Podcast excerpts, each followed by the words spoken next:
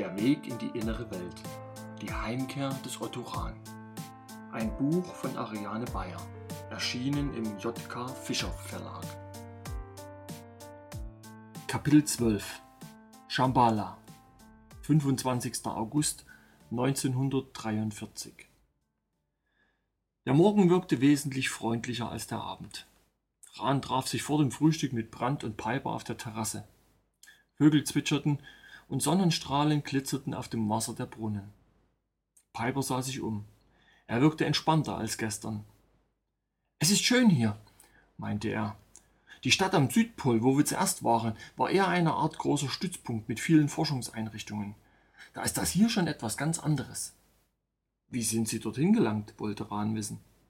Mit einem der neuen Vril-U-Boote. Wer war mit dabei? Vor allem Spezialisten der verschiedensten wissenschaftlichen Fachrichtungen, Dr. Schumann zum Beispiel mit seinem Assistenten. Oh, und Heidrich war auch mit von der Partie, berichtete Piper. Hat unbedingt darauf bestanden, dass er mitkommen darf. Und Himmler, ergänzte Rahn. Es war ausdrücklicher Wunsch der Innerirdischen, dass ein Mitglied der Regierung die Delegation begleitet, nickte Piper. Ich schätze, die werden Sie in den Thule-Seminaren auf derartige Verhandlungen vorbereitet haben, meinte Brandt. Warum gerade er? Es lag nahe. Da das Ganze der höchsten Geheimhaltungsstufe unterliegt und damit ohnehin in den Zuständigkeitsbereich der SS fällt, erwiderte Brandt und bestätigte damit Rahns Vermutungen. Außerdem, fügte Piper mit einem Augenzwinkern hinzu, kursierte bei uns die Annahme, dass er als einziger den Mut dazu hat, während man Heidrich in der Angelegenheit nicht zweimal zu fragen brauchte. Ihn haben sie aber auch dazu verdonnert, ergänzte Brandt. Himmler wollte anfänglich überhaupt nicht mit. Ja, König Heinrich war die ersten zwei Tage ziemlich schlecht gelaunt. Daran erinnere ich mich noch, bestätigte Piper. Taute erst in der Höhe des Äquators allmählich auf. Man hatte den Eindruck, je weiter weg von Berlin, desto besser. Allerdings mochte er wohl vor allem das U-Boot nicht. Sie hätten wirklich mit dabei sein sollen, Rahn. Sie haben dort gefehlt. Wir waren tagelang auf engstem Raum zusammengepfercht. Es war sehr lustig. Und dann war da noch diese Frau mit dabei, die Ortschitsch von der Thule-Gesellschaft. Sie kennen sie bestimmt. Maria Ortschitsch? Selbstverständlich kannte Rahn sie, die Grand Dame des Thule-Ordens. Er war ihr während seiner Zeit beim Frill-Projekt einige Male über den Weg gelaufen. Eine eindrucksvolle Erscheinung, groß, blond, dabei kühl und unnahbar. Irgendwie das genaue Gegenteil zu der freundlichen kleinen Sigrun. Sie ist jetzt offizielle Gesandte des Deutschen Reiches bei den Sieben Königreichen informierte ihn Brandt. Dorthin ging die zweite Expedition, nicht wahr? Direkt im Frühjahr danach. Man hatte uns eingeladen und uns Unterstützung angeboten. Waren Sie da auch schon mit dabei? wollte Rahn wissen. Brandt schüttelte den Kopf. Ich bin das erste Mal hier, genau wie Sie. Wir sind seit langer Zeit der erste Staatsbesuch von der Oberfläche in der Hauptstadt der inneren Welt. Allmählich erhält das Ganze einen offiziellen Charakter. Doch wir sollten hineingehen, schlug er vor während Rahn in nachdenkliches Schweigen versank. Als die drei Männer den großen Speisesaal betraten, sahen sie, dass außer ihnen noch niemand da war. Rahn war froh darüber, denn es bedeutete, dass sie ihr Gespräch von gestern fortsetzen konnten. Allerdings erschienen in diesem Moment die beiden Zivilisten. Nach einem abschätzigen Blick in ihre Richtung ließen die beiden sich wieder in ihrer Ecke nieder. Piper beobachtete die Tür. Noch keine Gestapo, meinte er schließlich. Offenbar bewegten ihn die gleichen Gedanken wie Rahn. Dieser hatte zwar nur wenige Stunden Schlaf hinter sich, dennoch fühlte er sich gut ausgeruht. Warum sind Müller und Eichmann überhaupt mitgekommen? wollte er von Brandt wissen. Sie sagten gestern, es hat so etwas wie eine Aussprache stattgefunden. Der Konflikt schwelte schon lange vor sich hin, und Anfang des Jahres hat er sich so richtig zugespitzt. Zwischen Müller und dem Reichsführer? fragte nun auch Piper. Brandt nickte. Es hat damit begonnen, dass Himmler einen Deportationsbefehl der Gestapo rückgängig gemacht hat, wozu er ja theoretisch die Befugnis hat. Er hielt seine Stimme bewusst gedämpft. Müller hat sich das natürlich nicht gefallen lassen und ihn in einem Vier-Augen-Gespräch auf die Sinnlosigkeit derartiger Interventionen aufmerksam gemacht. Piper warf Rahn einen Blick zu und schüttelte den Kopf. Wenige Wochen später kam allerdings heraus, dass Müller einem älteren jüdischen Ehepaar bei der Ausreise in die Schweiz geholfen hat. Brandt berichtete dies mit sichtlicher Genugtuung. Irgendwelche Bekannte müssen ihn darum gebeten haben. Er hat den beiden die erforderlichen Papiere besorgt und das Gerücht besagt sogar, dass er sie persönlich bis zur Grenze gefahren hat. Nicht möglich. Pipers Überraschung war offensichtlich. In seinem Dienstwagen, nickte Brandt. Himmel hat ihn natürlich umgehend zur Rede gestellt. Man hat das allen Ernstes an den Chef herangetragen? Piper wandte sich Rahn zu. Die haben jetzt ein paar neue Leute bei der Gestapo. Vor ein paar Jahren wäre so etwas noch undenkbar gewesen. Der Chef hat Müller gefragt, wenn er solche Aktionen unternimmt, warum er ihn dann nicht auch anderweitig unterstützt. Brandt war sehr ernst geworden. Wissen Sie, was er ihm daraufhin geantwortet hat? Die beiden anderen schüttelten den Kopf. Er meinte, dass solche kleine Aktionen durchaus im Rahmen des Möglichen liegen, dass sie jedoch nichts am großen Ganzen ändern dürfen. Brandt lehnte sich zurück. Können Sie sich das vorstellen? Sein Blick ging von einem zum anderen. So etwas sagt er ihm ins Gesicht. Piper schnitt eine Grimasse, und Rahn, der inzwischen sehr gespannt war, wollte eben fragen, wie die Geschichte weitergegangen war, als sich die Tür öffnete und Ohlendorf den Raum betrat, gefolgt von Adolf Eichmann. Also schlug der Rahn seine Frage wieder hinunter, obgleich es ihm schwer fiel. Die Männer wünschten einander höflich Guten Morgen, wobei sie die beiden Zivilisten selbstverständlich ignorierten. Das brachte Rahn auf den Punkt, welcher noch völlig ungeklärt war. Was sind das eigentlich für Leute? fragte er und machte dabei eine Kopfbewegung in ihre Richtung. Wie meinen Sie das? Es war deutlich, dass Brandt keine Lust verspürte, diese Frage zu beantworten. Rahn fühlte sich jedoch alles andere als in der Stimmung, um den heißen Brei herumzureden. Er wollte endlich klare Verhältnisse. Das sind doch Juden, erklärte er rundheraus. Was tun die hier? Brandt, Piper und Ollendorf warfen einander stumme Blicke zu.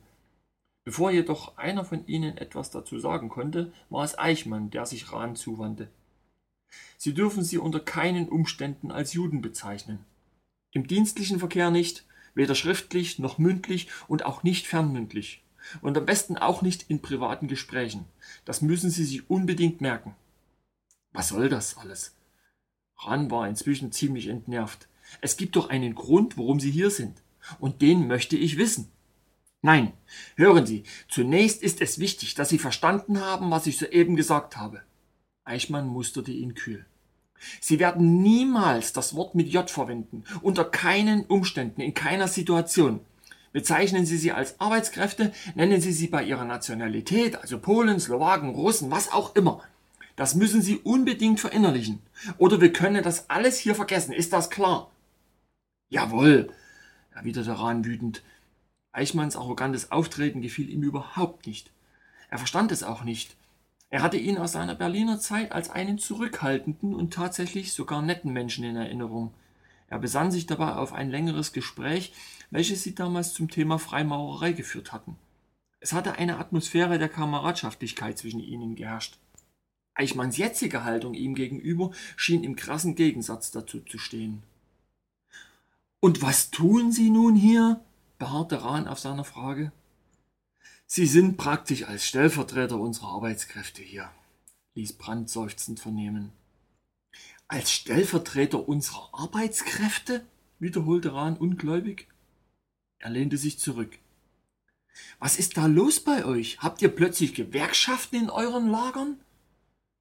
Damit sollten Sie keine Scherze machen, bemerkte Ullendorf verhalten. Das sollte auch kein Scherz sein, denn diese Frage war ernst gemeint, wollte Rahn eben erwidern. Brandt kam ihm zuvor.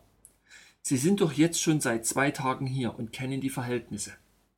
Da dürfte Ihnen inzwischen klar sein, dass wir hier nicht mit Zwangsarbeitern auftreten können. Rahns fragender Blick glitt von einem zum anderen. Ollendorf schüttelte resigniert den Kopf. Das funktioniert doch niemals, murmelte er. Bevor Rahn etwas dazu sagen konnte, öffnete sich die Tür und Kammler erschien in Begleitung von Müller. Während des anschließenden gemeinsamen Frühstücks war man zunächst sehr bemüht um eine aufgelockerte Stimmung unter Verwendung möglichst harmloser Themen. Nachdem er nun schon einige Mahlzeiten in Arkadien eingenommen hatte, war sich Rahn mittlerweile sicher, dass die Gesellschaft hier aus Vegetariern bestand. Piper musterte die vielen verschiedenen Früchte, die in großen bunten Schalen vor ihnen auf dem Tisch angerichtet waren. Das einzige, was ich davon kenne, sind Orangen und die Pfirsiche. Dies hier sind Papayas. Ran nahm sich ein Stück von den großen grünen Früchten mit dem rosafarbenen Fruchtfleisch. Die sollten Sie unbedingt probieren. Die sind köstlich. Müssen wir hier unten alle Vegetarier werden? wollte Ollendorf wissen. Es sieht ganz danach aus, erwiderte Piper. Wir haben hier noch nie etwas anderes bekommen. Für uns machen Sie ohnehin schon eine Ausnahme, indem Sie Kaffee servieren, informierte Kammler die anderen. Das ist ansonsten nämlich nicht üblich, habe ich mir sagen lassen. Dann ist ja gut, dass Sie noch niemand darauf aufmerksam gemacht hat, dass es bei uns mittlerweile auch keinen mehr gibt, weil er zur Mangelware geworden ist, murmelte Piper. Und zu Ran gewandt, und die beiden da drüben, sein Blick glitt zu den Zivilisten, haben bestimmt schon seit längerer Zeit keinen mehr zu Gesicht bekommen. Kennt sich jemand von Ihnen mit dem politischen System hier aus? Fragte Rahn in die Runde. Dass Sie eine Monarchie haben, wissen Sie ja wahrscheinlich schon, antwortete ihm Müller. Rahn nickte. Das war so ziemlich das erste gewesen, worüber ihn Resa vorgestern informiert hatte. Allerdings waren sie danach nicht bei diesem Thema geblieben. Es ist eine Erbmonarchie, ergänzte Brandt. Zumindest hier bei der führenden Nation. Wie es bei den anderen innerirdischen Reichen aussieht, wissen wir noch nicht genau.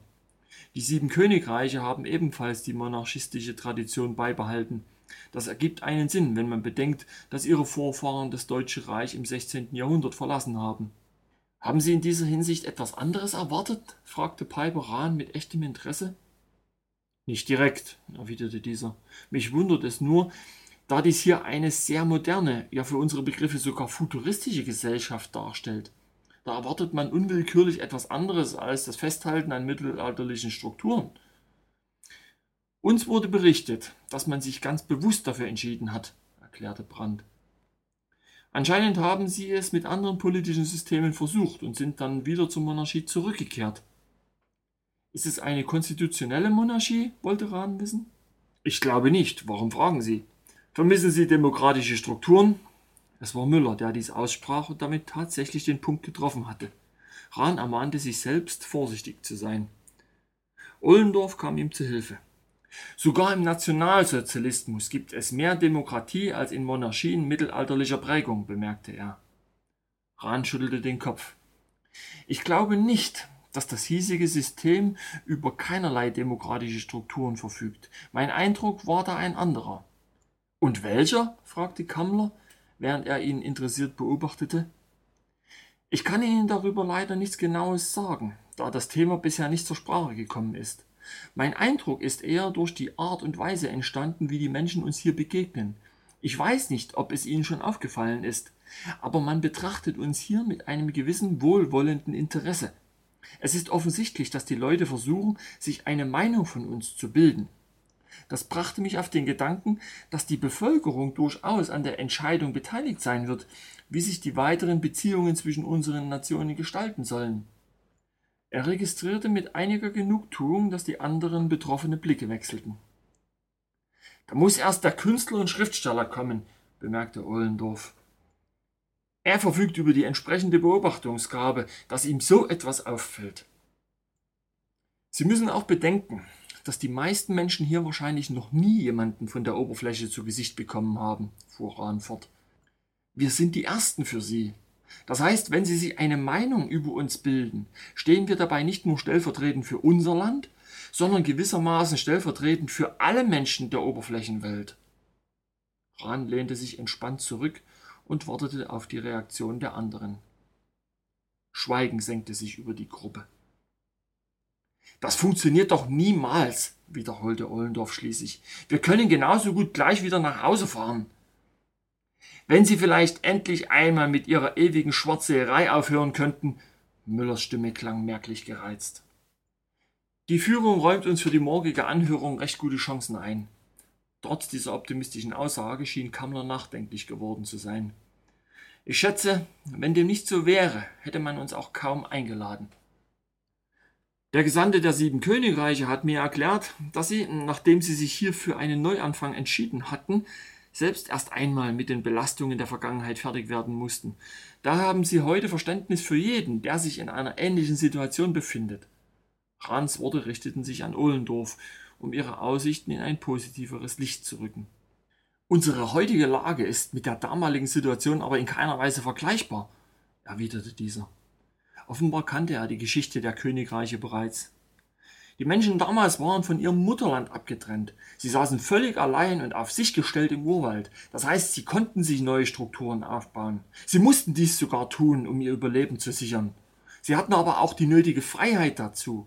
Und das eben ist der Luxus, über den wir heute nicht verfügen. Er sah von einem zum anderen. Was erwarten Sie, dass morgen bei der Anhörung herauskommt? Man wird uns Auflagen diktieren, welche die Voraussetzung für ein Bündnis sein werden. Und diese Auflagen werden wir nicht erfüllen können. Wir werden sie nicht erfüllen können, selbst wenn wir das wollen. Das weiß jeder von Ihnen genauso gut wie ich. Man ist sicher bereit, Konzessionen zu machen an die Notwendigkeiten, welche uns der Krieg diktiert, bemerkte Palber vorsichtig. Ich rede nicht von den Notwendigkeiten, die uns der Krieg diktiert erwiderte Ollendorf. Ich rede davon, dass ich die einzige theoretische Chance, welche sich für uns ergibt, darin sehe, dass wir das tun, was die Sachsen seinerzeit getan haben. Wir sagen uns von unserer Heimat los, ziehen einen drastischen Schlussstrich und wagen einen kompletten Neuanfang. Aber das ist ehrlich gesagt nichts, wofür ich bereit bin, meine Zeit zu opfern. Ich bin Nationalsozialist, das heißt, mein Streben besteht darin, meinem Volk zu dienen, dem ganzen Volk wohlgemerkt irgendwelche Bemühungen, die darauf abzielen, sich davon abzutrennen, um sich irgendwo ein Sanktuarium zu schaffen, wo man die heraufziehende Katastrophe unbeschadet überstehen kann, werde ich nicht unterstützen. Das war auch nie Gegenstand der Überlegungen, erwiderte Brandt. Sind Sie da sicher? Ohlendorf wirkte äußerst skeptisch. Ich meine, können Sie mir Ihr Wort darauf geben? Ja, das kann ich, erwiderte der andere mit Nachdruck. Rahn war verwirrt. Sie meinen, der eigentliche Plan besteht darin, dass einige wenige fliehen können, sich hier unten ansiedeln, damit wenigstens ein Teil von uns eine mögliche Niederlage überdauert? Dieser Gedanke war ihm überhaupt noch nicht gekommen. Nein, Ran, hören Sie, mahnte ihn Brandt eindringlich. So etwas würde die Führung niemals gutheißen. Das muss Ihnen doch klar sein. Keiner von uns würde dies unterstützen. Müller musterte Ollendorf mit ernstem Gesicht. Ich denke, wir sind alle hier, weil wir dem großen Ganzen dienen wollen. Aus den Augenwinkeln beobachtete Rahn, wie die beiden Zivilisten bedeutsame Blicke wechselten. Ohlendorf lehnte sich mit verschränkten Armen zurück. Ich verstehe Sie nicht, Müller. Was für eine Taktik verfolgen Sie? Oder halten Sie erneut den Zeitpunkt für gekommen, an welchem es günstig ist, die Seiten zu wechseln? Der Angeredete musterte ihn finster. Ob Sie es glauben oder nicht, aber mir liegt das Wohl unseres Volkes genauso am Herzen wie Ihnen. Die Spannung zwischen den beiden war nicht mehr zu übersehen. Sie haben uns von Anfang an im Auftrag der Schattenregierung überwacht und kontrolliert. Wollen Sie das abstreiten? Dieser Vorwurf Ohlendorf stand wie eine dunkle Wolke im Raum. Jeder hielt gespannt den Atem an und wartete auf Müllers Entgegnung. Wieso denkt ihr selbsternannten Idealisten eigentlich immer, dass nur ihr diejenigen seid, die das Beste für die Menschen wollen? Und dass ihr die einzigen seid, die dafür kämpfen. Dabei folgt ihr in eurem Kampf nur eurem eigenen kleinen Traum von Selbstverwirklichung. In Wahrheit sind es ganz andere Leute, welche sich um das Wohl der Menschen kümmern müssen. Und deren Interessen vertrete ich nun einmal, erwiderte Müller kalt. Und was für Interessen sollen das sein? Macht, Geld und noch mehr Kontrolle? Rahn konnte sich dieses Einwurfs nicht enthalten. Müller warf ihm von der Seite einen Blick zu. Wir beide hatten unseren diesbezüglichen Disput schon. Ich habe Ihnen seinerzeit versucht klarzumachen, dass ich Leute wie Sie nicht für qualifiziert halte, bei der Führung eines Landes mitzuwirken. Einen Spritzer Idealismus braucht jede Weltanschauung, aber die wirklich wichtigen Entscheidungen sollten von anderen getroffen werden. Aber die Idealisten sind diejenigen, welche an der Front den Kopf dafür hinhalten dürfen, bemerkte Piper mit finsterer Miene. Müller wandte sich ihm zu. Sie sind Nationalsozialist der zweiten Generation, meinte er freundlich. Dann fragen Sie mal die Herren der ersten Generation, was aus dem Idealismus der Kampfzeit geworden ist. Er wies auf Ollendorf und Brandt. Stand da nicht etwas im Parteiprogramm von der Brechung der Zinsknechtschaft und der Abkehr vom jetzigen Finanzsystem? Damals, als die Partei noch eine radikale kleine Gruppierung war, deren Wählerstimmen reichsweit bei ungefähr zwei Prozent lagen. Später, als dann die Geldgeber kamen, Macht und politischen Erfolg versprachen, wurde dieser Punkt ganz schnell fallen gelassen. Und ich denke, dass Adolf Hitler damals völlig richtig gehandelt hat. Er hat den Weg gewählt, der gangbar war und dafür etwas geopfert, was sich ohnehin lediglich als Theorie gut anhört. Der reine Idealismus ist nur etwas für den Soldaten, der an der Front steht und etwas braucht, woran er sich halten kann. Und für den Schriftsteller, der darüber seine Bücher schreibt. Er warf Rahn erneut einen Seitenblick zu. Nichts für ungut. Ich meine nicht explizit Sie damit. Da bin ich aber beruhigt, erwiderte dieser sarkastisch. Ich vertrete die Interessen derjenigen Personen, welche damals ihr Geld in die nationalsozialistische Bewegung investiert haben. Und diese Personen wollen sicherstellen, dass ihr Geld auch in der richtigen Art und Weise arbeitet. Das ist nur ihr legitimes Recht. Legitim? fiel Rahn dem anderen ins Wort. Unsere politischen Führer wurden vom Volk als dessen Vertreter gewählt. Daher kommt ihnen allein das Recht zu, Entscheidungen zu treffen. Ich weiß, ich weiß. Müller winkte ab. Die Urironie des Nationalsozialismus dass er durch einen demokratischen Prozess an die Macht gekommen ist, um dann eben jene Demokratie abzuschaffen. Vielleicht ist es hier ja dereinst ähnlich vonstatten gegangen, warf Piper ein, dass die Innerirdischen sich in einer freien Wahl für die Monarchie entschieden haben. Möglicherweise bedient man sich ja auch ähnlicher Methoden wie bei uns, dass man durch entsprechende Umfragen den Willen des Volkes ermittelt. Nur mit dem Unterschied, dass man sich hier dann auch danach richtet, bemerkte Ollendorf mit einer Spur Ironie. Sie wissen wahrscheinlich so gut wie ich, dass die sogenannte Machtergreifung wenig mit der Wahl des Volkes zu tun hatte, fuhr Müller ungerührt fort. Rahn sah ihn verständnislos an. Sie wurden doch gewählt. Ja, sie wurden gewählt. Aber das war nicht der entscheidende Punkt. Müller gab Eichmann einen Wink. Erklären Sie es ihm. In den letzten Jahrzehnten ist keine Regierung in den großen Industrienationen an die Macht gekommen, ohne dass die internationale Finanzelite dies veranlasst oder unterstützt hätte, meinte dieser mit beinahe ausdruckslosem Gesicht. Allerdings fügte er etwas freundlicher hinzu, darüber haben wir uns doch schon seinerzeit an jenem Abend in Berlin unterhalten. Wissen Sie das nicht mehr? Fakt ist, dass die damaligen Größen der deutschen Wirtschaft es mit der Angst zu tun bekamen, angesichts des Schreckgespenstes, welches in Gestalt einer möglichen kommunistischen Revolution, die erfolgreich von Moskau ausgesteuert wurde, heraufzog. Ich war seinerzeit als Spezialist eingesetzt bei der Bekämpfung kommunistischer Organisationen. Daher weiß niemand besser als ich, wie nahe diese bereits ihrem Ziel gekommen waren. Meiner Einschätzung nach wäre ein reichsweiter Umsturz etwa ein Jahr nach der sogenannten Machtergreifung möglich gewesen wenn nicht eben jene dies verhindert hätte. Die akute Gefahr bestand jedoch noch eine Zeit lang. Müller hatte sich aufgerichtet. Deswegen die harten Maßnahmen in der ersten Zeit, murmelte Rahn. Selbstverständlich, nickte der Gestapo-Chef. Das Volk hat nie erfahren, wie groß die Gefahr einer kommunistischen Umwälzung im Dienste Moskaus tatsächlich war. Das hätte es nur in Panik versetzt. Aber die Wirtschaftsgrößen waren natürlich besser informiert.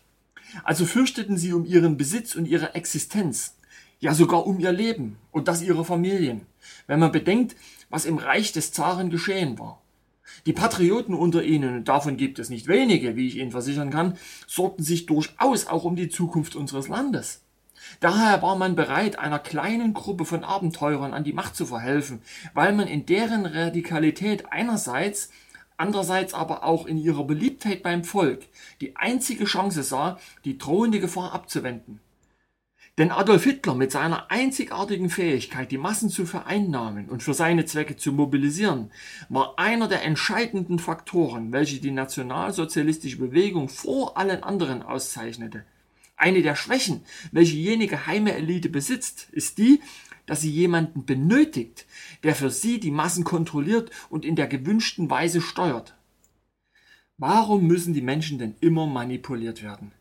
Kann man ihnen denn nicht einfach mal nur die Wahrheit sagen? Erst als er es schon ausgesprochen hatte, wurde Rahn bewusst, dass er sich mit dieser Kritik gefährlich weit nach vorne wagte. Andererseits war dies ein Punkt, welcher ihm schon seit einer Ewigkeit auf der Seele brannte. Sie wissen doch, dass dies überall so ist, entgegnete Müller. Sie haben genug Zeit im Ausland verbracht, um zu erleben, wie dort die öffentliche Meinung manipuliert wird. Rahns erster Gedanke galt sofort den US-amerikanischen Zeitungen. Er schwieg. In ihren sogenannten Demokratien hat man über die Presse und gewisse Einrichtungen des öffentlichen Lebens ein feines Netz gesponnen, welches die Menschen in der gewünschten Art und Weise beeinflusst. Sollten sie ihr Kreuz bei der nächsten Wahl dennoch an einem Fleck machen, welcher nicht genehm ist, so gibt es noch andere Mechanismen, welche dann greifen. Sie reden von den abgeschnittenen Kinderhänden in Belgien? fragte Piper, wo durch Berichte über angebliche von deutscher Seite begangene Kriegsgräuel eine dem Krieg abgeneigte amerikanische Bevölkerung dazu gebracht wurde, einer militärischen Intervention in Europa zuzustimmen? Müller nickte. Der wohl bekannteste Fall. Und einer der wenigen, wo die Wahrheit mal ans Licht der Öffentlichkeit gelangt ist. Rahn dachte an all die Taten, welche man den Deutschen in der amerikanischen Presse zur Last legte. Unwillkürlich überlief ihn ein Schauer.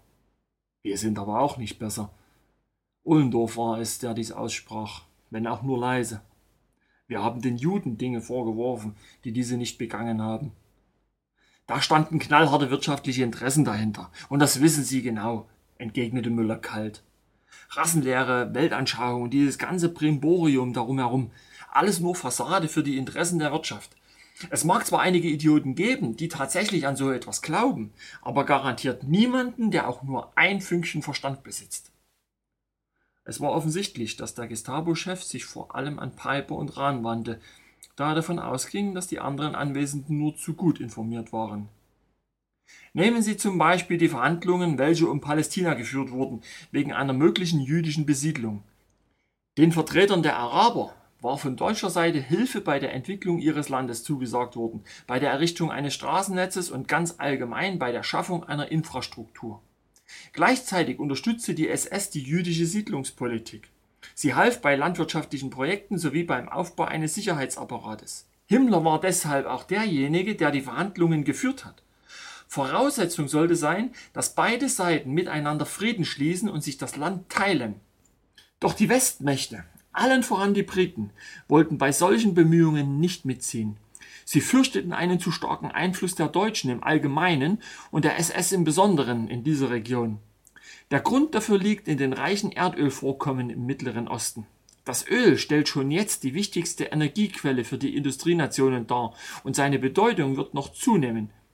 Am östlichen Rand des Mittelmeeres liegen jene Häfen, über welche man den Transport und die Verteilung des Öls kontrollieren kann. Sie sehen also, dass es rein wirtschaftspolitische Fragen sind, welche die jeweilige Vorgehensweise diktieren. Wenn Himmler auf die Frielenergie setzt, wird die Kontrolle der Ölvorkommen wohl kaum zu seinen Zielsetzungen zählen, zumindest nicht in der langfristigen Planung. Rahn war froh, dass ihm dieser Einwand einfiel. Müller warf ihm einen unergründlichen Blick zu. Schön. Er hatte vielleicht andere Gründe. Lassen wir ihn mal außen vor. Auf unsere Gegner trifft das, was ich gesagt habe, jedoch hundertprozentig zu. Aber auch innerhalb der deutschen Finanzelite fand der Plan keine Anhänger. Dort hatte man sich längst auf eine andere Vorgehensweise festgelegt, um sich dringend benötigte Rohstoffvorkommen zu sichern. Die Eroberung Russlands, murmelte Piper. Sehr richtig, bestätigte der Gestapo-Chef. Aber denken Sie auch an Rommels gescheitertes Afrika-Abenteuer mit seinem Vorstoß auf Ägypten. Von dort aus hätte es weitergehen sollen. In der einen Richtung nach Palästina mit seinen Häfen, in der anderen nach Persien mit seinen Ölfeldern. Womit wir auch wieder bei Ihrem Thema wären, Rahn. Wenn die SS dort nicht nach Öl sucht, dann sucht sie nach etwas anderem, bestätigte dieser nachdenklich. Jetzt kommen Sie langsam nach Hause. Müller nickte zufrieden. Damals, als die Republik von Weimar zusehends im Chaos versank, hielt der Thule-Orden seine Stunde für gekommen. Er bot der Wissenschaftselite seine Dienste an. Sein sorgfältig entwickeltes weltanschauliches Konzept, seine organisatorischen Strukturen mit der NSDAP sowie deren noch junge Führungsmannschaft als die zukünftigen Protagonisten, welche die gemeinsamen Interessen durchsetzen sollten. Und obwohl man sich auf diesen Handel einließ, wurden die Nationalsozialisten zunächst nur als ein weiteres Schreckgespenst engagiert, um die Spitzenpolitiker der Republik und vermutlich auch das Ausland zusätzlich unter Druck zu setzen und zu einer etwas nationaleren bzw. deutschfreundlicheren Politik zu bewegen.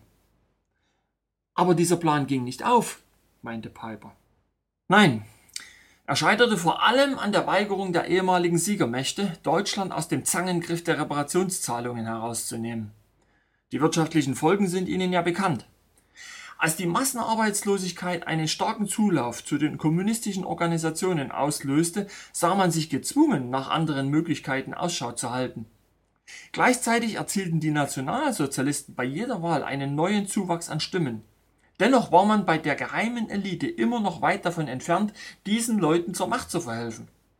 Erst als die Atmosphäre immer explosiver wurde und ein kommunistischer Umsturz sich immer deutlicher abzuzeichnen begann, denn die Kommunisten waren die einzigen, welche offiziell durch das Ausland gefördert wurden, entschloss man sich zu einer Art Verzweiflungstat. Als die geheime Regierung sich entschied, die Nationalsozialisten zu ihrer offiziellen Regierung zu ernennen, wurden zwei Köpfe gefordert. Der eine gehörte, wie Sie sicher wissen, dem Stabschef der SA, Ernst Röhm. Das muss man Hitler lassen, dass er es immerhin versucht hat, diesem aus alter Freundschaft heraus noch eine Zeit lang die Stange zu halten. Aber der Mann galt als besonders radikal, potenziell schwer zu kontrollieren und da er nicht Mitglied des Thule-Ordens war, entzog er sich auch einer gewissen, wie soll ich sagen, spirituellen Kontrolle. Das gleiche galt für den zweiten Kopf, von dem Sie vielleicht schon gehört haben, Herr Rahn. Der Angesprochene zog die Augenbrauen hoch. Gregor Strasser, seines Zeichens Reichsorganisationsleiter der NSDAP. Ein äußerst gefährlicher Mann mit radikalen, doch auch sehr vernünftigen Ansichten. Er hat praktisch die gesamten organisatorischen Strukturen der Partei selbstständig aufgebaut, während die restliche Parteiführung zwar auf Wahlkampfveranstaltungen brillierte, sich aber ansonsten eher in idyllischen Kaffeehäusern und Biergärten aufhielt. Strasser war intelligent und dabei unabhängig genug, dass man den großen Einfluss, welchen er bei den Parteigenossen besaß, fürchtete. Seinen Namen habe ich schon einmal gehört, meinte Rahn. Das war der Mann, der Heinrich Himmler in die Bewegung geholt und ihn dann unterstützt und gefördert hat, informierte ihn Müller. Und zwar, wenn ich mich recht entsinne, von 1919 an. Er war sein unmittelbarer Vorgesetzter, erst im Freikorps, später beim Völkischen Block und noch später bei der NSDAP, als der Völkische Block in dieser aufging. Bei ihm hat der spätere Reichsführer SS alles gelernt, was er für seine politische Karriere benötigte. Rahns Blick litt zu Brand. Dieser bestätigte das Gesagte mit einem kurzen Nicken. Strassers Kopf wurde von der geheimen Regierung zuerst gefordert. Im Dezember 1932 wurde er aufgrund einer fadenscheinigen Intrige aus der Partei ausgeschlossen und verschwand dann zunächst in der politischen Versenkung. Nur wenige Wochen später nutzte Himmler seine ganz speziellen Kontakte, um die Mächtigen davon zu überzeugen, dem Nationalsozialismus eine Chance zu geben und ihnen die Regierungsverantwortung zu übertragen. Es war diese besondere Intervention, die es möglich machte, dass die sogenannte Machtergreifung stattfinden konnte. Sie meinen Himmlers damaligen Kontakt zu Baron von Schröder? Sogar Rahn kannte diese Geschichte. Und vergessen Sie nicht Ihren gemeinsamen Freund, den Prinzen zu Waldeck-Pyrmont. Dieser war schon Jahre zuvor Himmlers Adjutant geworden. Man stelle sich das vor. Der älteste Sohn einer Familie des Hochadels, welche mit zahlreichen europäischen Königshäusern verwandt ist, als Adjutant eines Mannes, der nur eine kleine, unbedeutende Unterorganisation der NSDAP anführt, während er kurz zuvor noch Geflügelzüchter gewesen war. Waldeck Pyrmont hat die Zeit genutzt, um die SS und ihren Chef in jenen Kreisen gesellschaftsfähig zu machen, die letzten Endes bestimmen, in wessen Hände die staatliche Macht gelegt wird.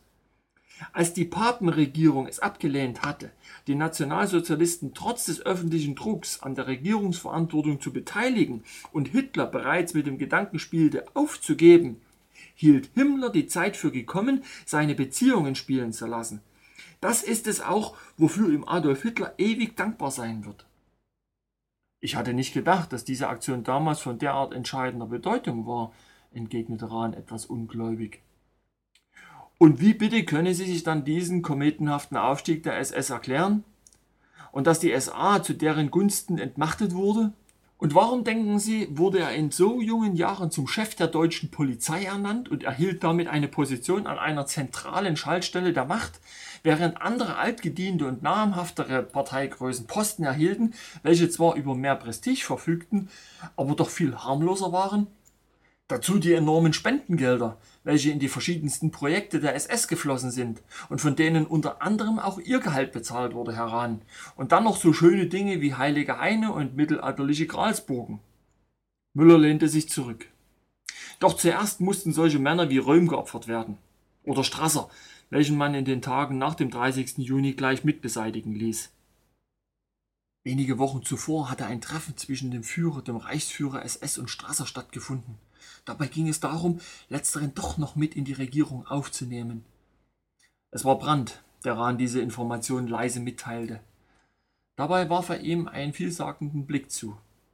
Dieser betrachtete ihn zunächst verwirrt, bis ihm einige Zusammenhänge dämmerten.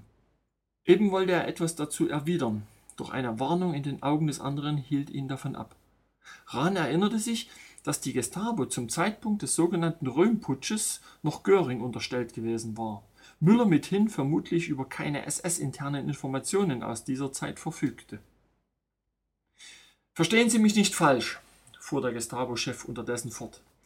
Es liegt mir fern, hier irgendjemanden zu diskreditieren. Ganz im Gegenteil. Ich habe ja vorhin schon zum Ausdruck gebracht, dass ich das Vorgehen unserer Führung gutheiße, sich an die jeweiligen Gegebenheiten anzupassen und sich die richtigen Verbündeten zu suchen auf dem Weg zur Macht. Darin liegt das Geheimnis ihres langfristigen Erfolges begründet. Eines Erfolges wohlgemerkt, mit dem keiner ihrer Gegner in dieser Form gerechnet hat. Das ist jedoch auch der Grund, warum die reinen Idealisten niemals einen solchen Weg beschreiten können. Wenn jemand wie Sie, Iran, entschuldigen Sie, dass ich wiederum Sie an dieser Stelle als Beispiel verwende, die staatliche Verantwortung übernehme, würde das ganze Spiel keine zwei Monate dauern. Dann wären wir schon erledigt. Rahn fühlte, wie seine Wut allmählich von neuem erwachte. Er wollte etwas Heftiges erwidern, hielt sich jedoch im Moment noch im Zaum. Was ich Leuten wie Ihnen vorwerfe, ist, dass sie die Welt einseitig betrachten. Sie sehen nur das, was sie sehen wollen. Vor allem, was sie schockiert, verschließen sie jedoch die Augen. Dabei muss ich Adolf Hitler recht geben, wenn er sagt, dass man, wenn man einen rücksichtslosen Gegner bekämpft, ebenso rücksichtslos wie dieser sein muss. Dem Idealisten stehen in diesem Kampf seine Ideale im Weg, was bedeutet, dass er unweigerlich untergehen muss. Aber er hat wenigstens seine Ideale gewahrt und seine Ehre, warf Piper ein. Und wer hat etwas davon, hielt Müller dagegen, nur er selbst, beziehungsweise sein Nachruf. Er hat damit jedoch weder seiner Sache gedient, noch den Menschen, für die er vorgab, zu kämpfen. Daher spreche ich den sogenannten Idealisten die Fähigkeit ab, Verantwortung zu übernehmen und das Wohl der Allgemeinheit zu schützen. Sie werfen mir vor, dass ich nur die Dinge sehe, die ich sehen will, erhob Rahn endlich seine Stimme.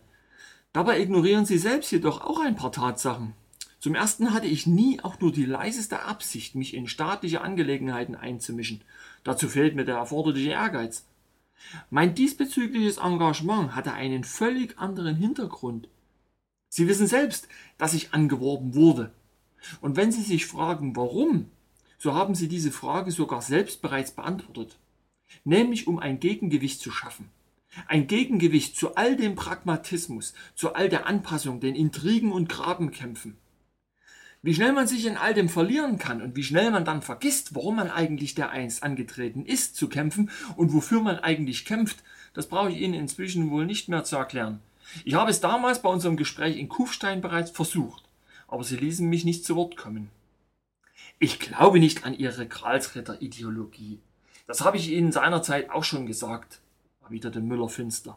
Und bevor Rahn einen Einwand erheben konnte, fuhr er rasch fort. Ich weiß, worauf Sie hinaus wollen.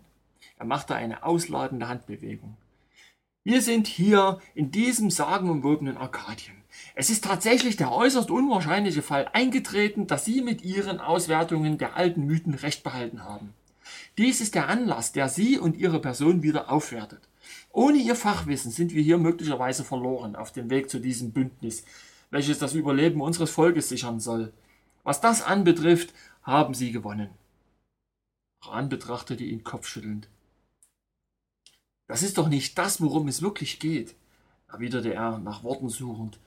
Ich meine, er ließ seinen Blick aus dem Fenster schweifen, dass wir hier sind, empfinde ich als ebenso großes Wunder wie ein jeder von Ihnen. Und wenn Sie denken, dass ich damit gewissermaßen am Ziel meiner Träume angelangt bin, dann haben Sie sogar recht.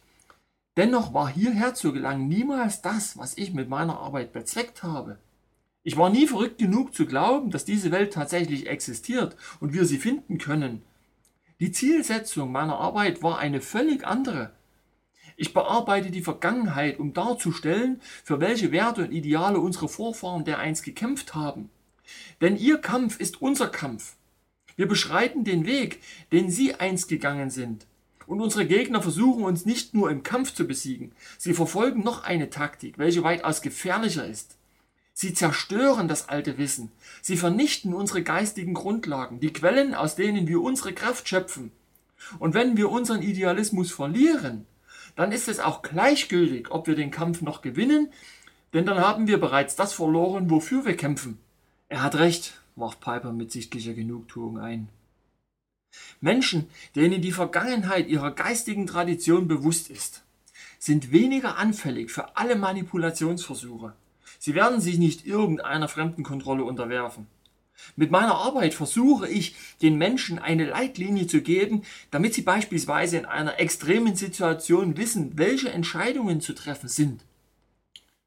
Mit dieser selbstgewählten Aufgabenstellung haben sie sich sehr weit nach vorne gewagt, entgegnete Müller immer noch finster.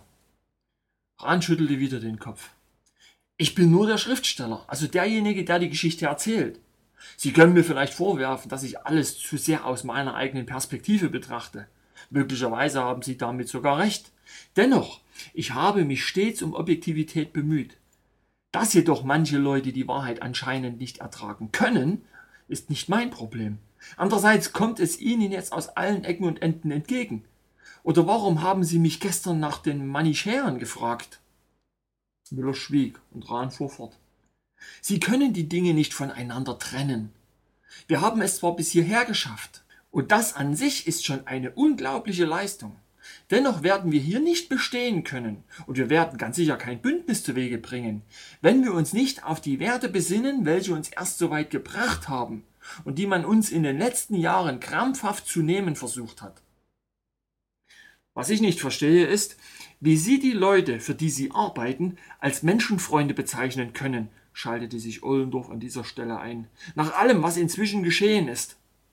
Ich habe nicht gesagt, dass Sie Menschenfreunde sind, entgegnete Müller. Ich habe nur gesagt, dass Sie um das Wohl der Menschen besorgt sind. Um das Allgemeinwohl, muss ich betonen. Dass dafür auch Opfer gebracht werden müssen, manchmal auch sehr große Opfer, ist nun einmal unerlässlich. Diese Leute sind ausgesprochen kaltblütig, wenn es darum geht, Menschenleben zu opfern. Und mit dem Allgemeinwohl hat dies garantiert nichts zu tun, hielt Ohlendorf dagegen. Die verfolgen ausschließlich selbstsüchtige Interessen. Und dafür gehen sie über Leichen. Und zwar ganz egal, wie viele Leichen. Genau das ist der Punkt, warum ich Ihnen gerade den Vortrag über die sogenannte Machtergreifung gehalten habe. Damals habt ihr eure Seelen dem Teufel verkauft und ihr habt gewusst, worauf ihr euch einlasst. Daher ist es jetzt nicht zulässig, dass ihr euch über irgendetwas beschwert. Trotz dieser schroffen Entgegnung wirkte der Gestapo-Chef plötzlich etwas zurückhaltender als zuvor. Ohlendorf wollte etwas erwidern, doch Müller kam ihm zuvor. Ich weiß, dass ich Sie davon in gewisser Weise ausnehmen muss. Sie haben schon vor 1933 gegen gewisse Tendenzen innerhalb der Partei opponiert, was Ihnen damals beinahe den Ausschluss beschert hatte. Himmler und die SS haben Sie damals aufgefangen, sonst hätten Sie Ihre Karriere vergessen können. Daher verstehe ich nicht, dass Sie jetzt zu ihm in Opposition treten, nachdem er Sie in der Vergangenheit immer wieder hat schützen müssen. Da wäre meiner Meinung nach etwas mehr Loyalität oder zumindest Zurückhaltung angebracht. Wahrscheinlich würde es schon genügen, wenn zwischen Ihnen und Himmler mal eine richtige Aussprache stattfindet, bemerkte Rahn zu Ohlendorf. Er sah, dass Brandt bestätigend nickte. Wollen Sie uns allen Ernstes vorwerfen, dass wir die Entwicklung der Dinge hätten vorhersehen sollen? Man merkte Ollendorf an, dass er allmählich die Geduld verlor. Dass man unsere Führung unter Druck setzt? Dass wichtige Leute, die sich der allgemeinen Marschrichtung nicht anschließen wollen, wie Hess oder Heydrich, eiskalt auf die Seite geschafft werden? Dass der Tod von Millionen unschuldiger Menschen durch einen einzigen Federstreich zur beschlossenen Sache wird? Stille senkte sich über den Raum. Hört, hört, dachte Rahn. Jene knallharten wirtschaftlichen Interessen, von denen Sie eben gesprochen haben, stoßen Millionen von Menschen ins Elend. Dabei kennt die Maßlosigkeit dieser Leute keine Grenzen mehr. Ebenso wie ihre Skrupellosigkeit. Und wir werden dabei zum knüppelschwingenden Schlägertrupp degradiert, der einerseits der Sklaverei Vorschub leisten, andererseits die Opposition in Schach halten soll. Und das, nachdem wir ursprünglich angetreten waren, selbst unser Volk aus der Sklaverei zu befreien und in eine bessere und sichere Zukunft zu führen. Inzwischen sind wir zum Zerrbild unserer selbst geworden. Zu etwas, was wir vor Jahren noch selbst bekämpft haben. Und das alles, während gewisse Leute dabei steinreich werden.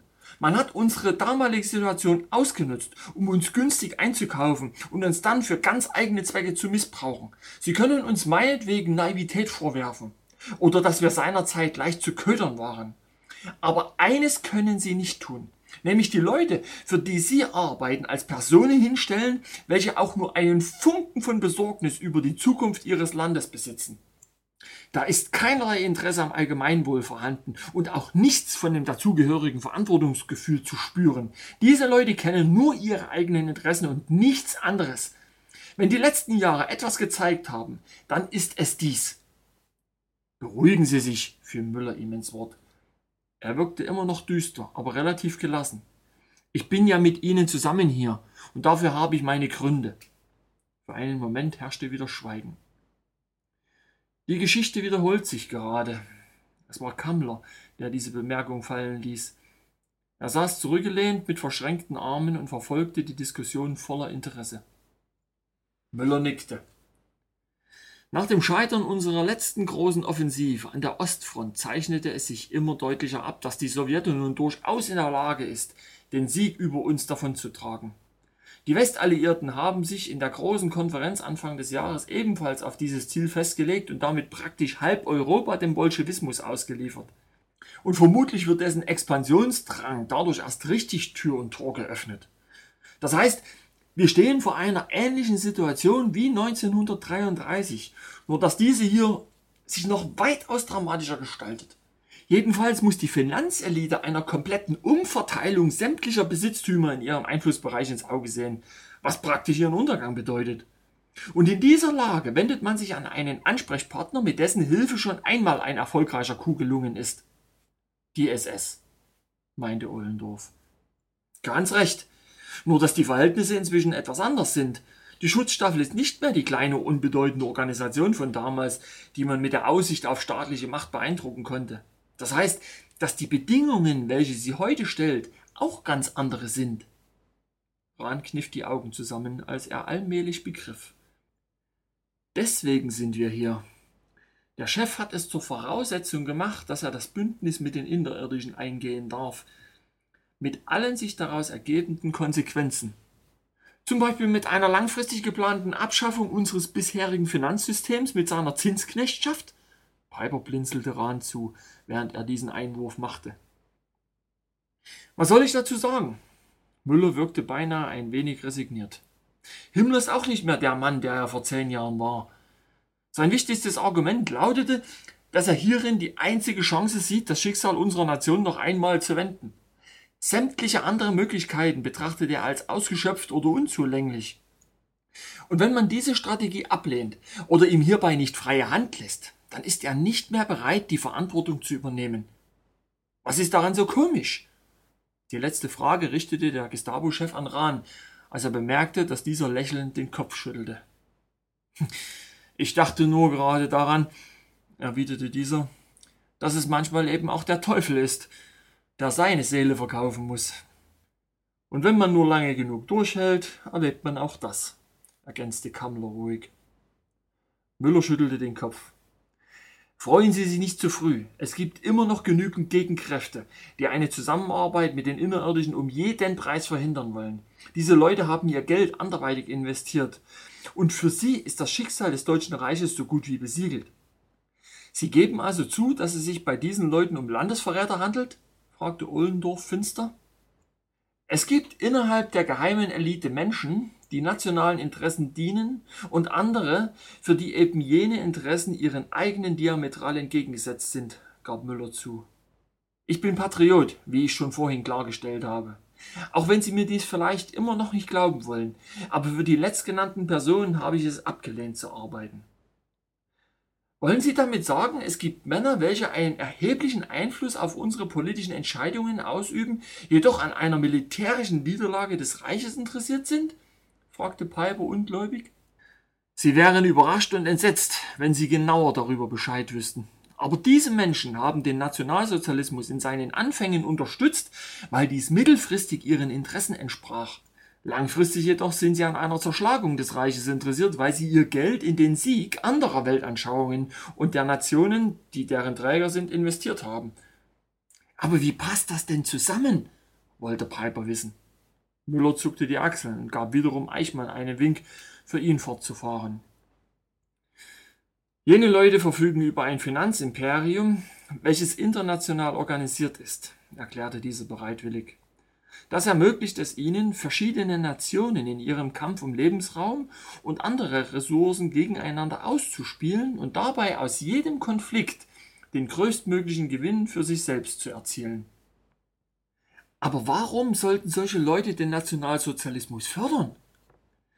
Wir nehmen an, dass ihnen die Niederlage von 1918 nicht weit genug ging. Aber um die Stärke unserer Nation noch gründlicher zu brechen, als dies durch den Vertrag von Versailles schon geschehen war, brauchte es einen neuen Krieg.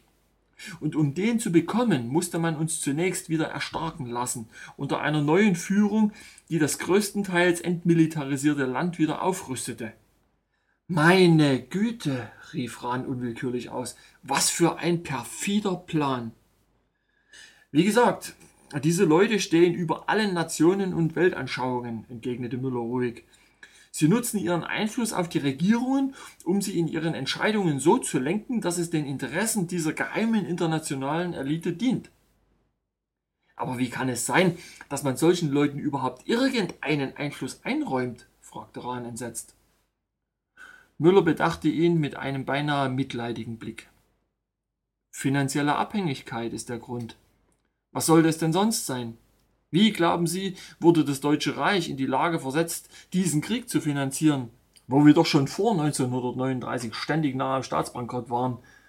Die Kredite, welche man uns einräumte, wurden an gewisse Bedingungen geknüpft. Ich will Ihnen ein Beispiel nennen, weil es besonders brisant ist. Nehmen Sie die IG Farben. Sie haben doch schon davon gehört, nicht wahr? Rahn bejahte dies. Dann wissen Sie wahrscheinlich auch, dass es sich dabei um einen internationalen Konzern handelt, die meisten seiner Anteile befinden sich nicht mehr im Besitz des Deutschen Reiches. Dennoch errichtete man im ehemaligen Dreiländereck zwischen Deutschland, Polen und der Tschechoslowakei einen riesigen Industriekomplex, wo es um die Entwicklung und Produktion eben jener Geheimwaffen geht, deren wegen wir jetzt hier sind. Und damit meine ich nicht die Friel-Flugscheiben. Sie reden von den neuen Bomben, die zerstörerische Strahlung freisetzen, vermutete Rahn. Richtig, um diese besondere Technik zu entwickeln, brauchte es das Fachwissen sowie den Forschergeist deutscher Ingenieure. Aber um ein schnelles und vor allem kostengünstiges Vorgehen zu ermöglichen, ist noch etwas anderes vonnöten, nämlich der massenhafte Einsatz von Zwangsarbeitern. Müller sagte dies mit einem Seitenblick auf Ollendorf. Aus diesem Grund werden Diktaturen gefördert, weil man mit ihnen derartige Projekte besser verwirklichen kann. Demokratien sind in dieser Hinsicht viel schwerfälliger, weil unentschlossener. Und dann diese ganze Rücksichtnahme auf die sogenannten Menschenrechte, die zumindest nach außen hin gewahrt werden müssen. In einem totalitären Staat tun sich die Verantwortlichen da leichter. Allerdings ist man keineswegs gewillt, einem solchen Staat eben jene fertiggestellte Waffe zu überlassen. Daher ist es bei den Investoren bereits beschlossene Sache, dass die Westalliierten diese Technik von uns erbeuten werden. Da ist es dann wieder ausschlaggebend, dass diese sogenannten Demokratien sich leichter kontrollieren lassen. Falls einer ihrer führenden Politiker nicht so will, wie er soll, dann wird er eben nach ein paar Jahren wieder abgewählt. So ist man ihn wieder los. In einem totalitären Staat muss man mit den Leuten, welche man an die Macht gebracht hat, erst einmal leben. Sie sind schwerer zu kontrollieren, weil man sie schwerer wieder los wird. Quad erat demonstrandum, bemerkte Kammler. Ja, diesen Fehler wird man vermutlich kein zweites Mal begehen, bestätigte Müller. Rahn fühlte sich momentan überfordert. Hilflos ließ er seinen Blick durch den Raum schweifen. Dabei fiel ihm auf, dass nur noch der jüngere der beiden Zivilisten so tat, als sei er unbeteiligt. Der ältere hatte sich ebenfalls mit verschränkten Armen zurückgelehnt und verfolgte ganz unverhohlen ihre Diskussion. Wie kann es sein, dass man derartige Tatsachen vor den Menschen verborgen hält? Man sollte die Öffentlichkeit aufklären, um es der geheimen Elite unmöglich zu machen, ihr perverses Spiel mit den Völkern zu treiben. Als er dies aussprach, bemerkte Rahn, dass nun auch der Jüngere den Kopf hob und ihn interessiert betrachtete. Die ersten, die in diesem Fall in Erklärungsnot geraten, dürften unsere eigenen Anführer sein, entgegnete Müller, nicht ohne eine gewisse Genugtuung. Allerdings muss ich zugeben, dass ich es ihnen auch durchaus zutraue, dass sie sich da herauswinden. Rahn fühlte, wie die Arroganz des anderen seine Wut erneut anheizte. Wenn Sie so genau über all dies Bescheid wissen, dann verstehe ich nicht, warum Sie uns nicht von Anfang an unterstützt haben. Wie können Sie nur für solche Leute arbeiten? Muss ich Ihnen wirklich noch einmal sagen, was ich von Ihnen und Ihrem sogenannten Idealismus halte? erwiderte Müller kalt. Ich will ganz offen zu Ihnen sein, ohne Ihnen dabei zu nahe treten zu wollen. Aber ich unterstütze hundertmal lieber eine geheime Elite, welche vielleicht durchaus von egoistischem Machtstreben erfüllt und dabei auch skrupellos sein mag, aber trotz all dem doch in der Lage ist, die Geschicke der Menschheit in einer Weise zu steuern, die das Weltgefüge in einer gewissen Stabilität hält. Wie können Sie das, was da draußen gerade vor sich geht, als Stabilität bezeichnen? warf Piper ein. Kriege hat es immer gegeben. Und es wird sie immer geben. Sie gehören mit dazu und werden von den geheimen Machthabern einkalkuliert. Und gerade der jetzige Krieg wäre in jedem Fall unvermeidbar gewesen, ganz gleich, wer gerade wo an der Regierung ist. Die hohen Opferzahlen sind zwar bedauerlich, aber man muss sie in Kauf nehmen, wenn man eine gewisse Stabilität erhalten will oder durch die Neuordnung der Verhältnisse ein aus dem Gleichgewicht geratenes Gefüge eine neue Struktur erhalten muss. Kommen Sie, Müller sah sich in der Runde um. Sie alle kennen doch diese Argumentation in und auswendig. Und erst jetzt, da sich abzuzeichnen beginnt, dass wir wahrscheinlich mit zu den Opfern zählen werden, gefällt es ihnen nicht mehr. Doch zu dem Zeitpunkt, als sie sich noch auf der Seite der Sieger wähnten, waren sie alle noch dafür. Ich nicht, wandte Rahn ein. Was wiederum der Grund war, weshalb sie gehen mussten, bestätigte Müller. Wissen Sie, was wirklich das Problem mit Leuten wie Ihnen ist? Sie wären niemals in der Lage, den Menschen Stabilität zu geben. Sie würden sie zwar beglücken mit Idealen und Menschenrechten, Freiheit und was es an schönen Dingen noch so gibt, doch gleichzeitig würden sie alles unwiderruflich ins Chaos stürzen, weil sie nicht bereit sind, gewisse Regeln zu akzeptieren. Ja, weil sie sich sogar weigern, deren Existenz überhaupt zur Kenntnis zu nehmen. Aber das Einhalten dieser Regeln ist nun einmal unabdingbar, wenn man Verantwortung übernehmen will, was das Ausüben von Macht ja letzten Endes bedeutet. Das ist doch überhaupt nicht wahr, entgegnete Rahn wütend. Sie wollen verhindern, dass Menschen wie ich in die Nähe der Macht kommen, weil wir zum Beispiel diesen Krieg gar nicht erst geführt hätten. Oder was war 1938? Da waren wir auf dem besten Weg zu einer diplomatischen Lösung. Zwischen uns und den Briten kam gerade so etwas wie ein gutes Einvernehmen zustande. Oder denken Sie nur an die gute Zusammenarbeit zwischen uns und den Italienern, die unter anderem durch die Intervention Frau Himmlers ermöglicht wurde. Aber ihr musstet ja gegen jeden intrigieren, der irgendeinen positiven Einfluss auf unsere diplomatischen Beziehungen ausüben konnte. Und was ist das Ergebnis? Mit beiden Nationen stehen wir jetzt im Krieg. Und da wollen Sie mir vorwerfen, ich würde Chaos erzeugen? Die Wahrheit ist doch, dass Sie Leuten wie mir niemals die Chance gelassen haben, alles auf dem Weg der Völkerverständigung zu regeln. Haben Sie während dieser Diskussion eigentlich irgendwann einmal zugehört? Müllers Stimme war eisig. Ihre Politiker haben doch in Wahrheit überhaupt nichts zu sagen. Und dieser ganze diplomatische Mummenschanz, die Bankette, Gespräche und Verhandlungen, alles nur Theater fürs Volk. Irgendwann erfolgt ein Anruf von der Schattenregierung und den sogenannten Verantwortlichen wird gesagt, was zu tun ist. Und auch ihre ersehnte Völkerverständigung wird erst dann erfolgen, wenn man hinter den Kulissen die Zeit dafür gekommen hält. Wenn etwa neue Interessengruppen zusammengefügt werden müssen, sobald man einen neuen gemeinsamen Gegner gefunden hat. Nein, Herr Rahn, wenn Sie wirklich etwas an den bestehenden Machtverhältnissen ändern wollen, dann müssen Sie ganz anders vorgehen. Bei diesem letzten Satz änderte sich sein Tonfall ein wenig. Rahn schwieg. Er schluckte. Für einen Moment überkam ihn ein merkwürdiges Gefühl. Ihm war, als würde er plötzlich außerhalb der Gruppe stehen und sie alle betrachten, wie sie da saßen und versuchten, sich bereit zu machen für das, was ihnen bevorstand. Es ist so ungemein wichtig, dass wir in der Lage sind, alles zu einem guten Ende zu bringen. Sie haben mich vorhin nach dem Grund gefragt, warum ich hier bin, fuhr der Gestapo-Chef fort. Nun, zum einen kann ich das Vorgehen der geheimen Elite nicht mehr länger gutheißen. Trotz allem, was sie meiner Meinung nach bisher für die Menschen und die Stabilität der Welt, in der wir leben, getan haben. Aber ich kann nicht zulassen, dass unser Land Interessen geopfert wird, welche man für übergeordnet hält. Der entscheidende Punkt ist jedoch der, dass ich beginne, ein gewisses Potenzial zu sehen. Sozusagen den Hauch einer Chance, die Macht aus den Händen derjenigen zu nehmen, welche sie jetzt über Jahrhunderte hinweg innehatten. Hören Sie auf das, was ich sage. Er pochte mit der Handkante auf den Tisch, und es war klar, dass er sich vor allem an die drei jungen Offiziere wandte, welche die Diskussion mit ihm geführt hatten. Es ist ungemein wichtig, dass Sie endlich anfangen umzudenken. Sie sollten sich dazu durchringen, Ihren ganzen Feld-, Wald- und Wiesenidealismus beiseite zu lassen, um wirklich Verantwortung zu übernehmen. Hören Sie auf, sich wie enttäuschte Kinder zu benehmen, die aus ihrem Traum von der Märchenwelt in der harten Realität erwacht sind. Diese Realität ist nicht dazu da, sich ihren Wünschen zu fügen, und sie wird das auch niemals tun. Sie sind vielmehr dazu aufgerufen, sie so zu akzeptieren, wie sie nun einmal ist und entsprechend zu handeln. Sie wissen, dass Sie es mit Gegenkräften zu tun haben, welche in ihrer Vorgehensweise absolut skrupellos sind. Ich will Ihnen hier nicht vorschreiben, dass Sie mit der gleichen Skrupellosigkeit vorgehen müssen. Diese Phrase ist bereits zu oft verwendet worden. Aber Sie sollten sich im Klaren darüber sein, dass Sie nach wie vor dazu aufgefordert sind, große Opfer zu bringen.